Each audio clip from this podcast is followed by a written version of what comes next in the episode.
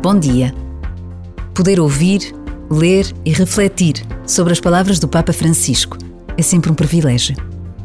Porque nos colocam perante a essência da vida comum, da vida de todos nós.